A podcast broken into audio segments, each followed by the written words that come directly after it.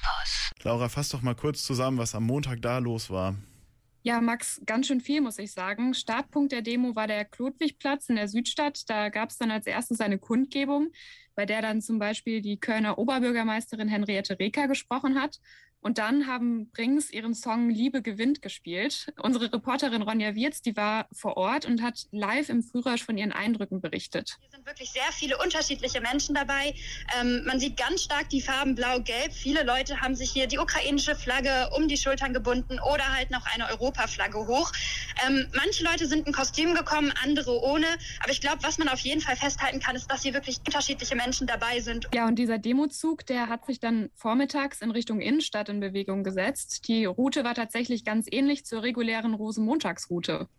Aber das muss man vielleicht an dieser Stelle sagen, es war ja bewusst kein Rosenmontagszug.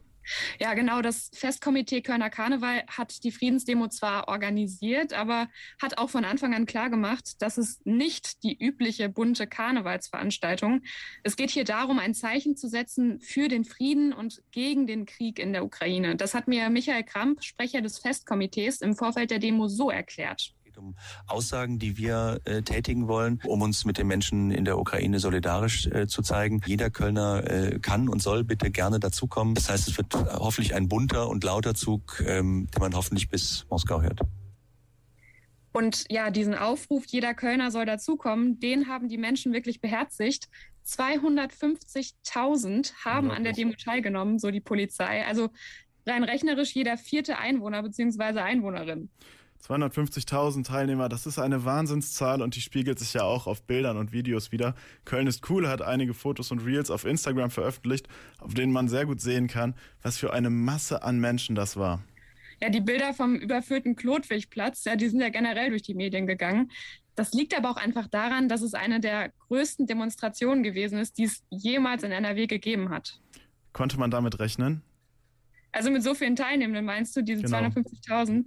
Ja, also nee, dass es äh, so viele geworden sind, das äh, hat die Veranstalter selbst überrascht, wie mir auch Michael Kramp rückblickend dann erklärt hat. Die Resonanz auf den Aufruf des Festkomitees hat uns total überrollt. Wir hatten mit 30, 40, 50.000 Menschen in unseren positivsten Prognosen gerechnet und am Ende sind es äh, 250.000 geworden. Die Polizei hat uns sogar nochmal nach oben korrigiert, weil den ganzen Tag eigentlich immer noch aus Seitenstraßen Menschen dazuströmten.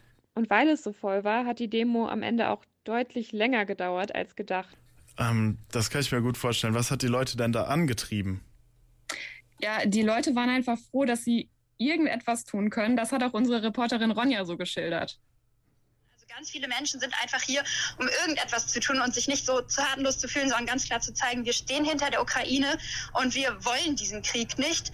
Andere finden, dass es jetzt auch einfach eine wirklich gute Alternative zum Karneval ist, dass es sich falsch anfühlen würde, jetzt normal in dieser Zeit zu feiern. Und dass gerade dieser Kompromiss, dass man im Kostüm zur Demo kommen kann, dann irgendwie eine gute Art ist, diese beiden Dinge zu verbinden und zu sagen, hey, auch der Kölner Karneval steht hinter der Ukraine. Um diese Solidarität auch nochmal symbolisch zu verdeutlichen, wurde der Demozug von einem neu gebauten Wagen angeführt, der die von der russischen Flagge aufgespießte Friedenstaube gezeigt hat. Vielen Dank, Laura. Bei der Friedensdemo am Montag haben 250.000 Menschen Solidarität mit der Ukraine gezeigt. Mit einem so großen Andrang hat der Veranstalter der Kölner Karneval im Vorfeld nicht gerechnet und doch ist die Demo friedlich verlaufen, sodass die Massen, äh, sodass die Message am Ende klar und deutlich rüberkam. Köln stellt sich gegen den Krieg. Köln will Frieden in der Ukraine. www.kölncampus.com www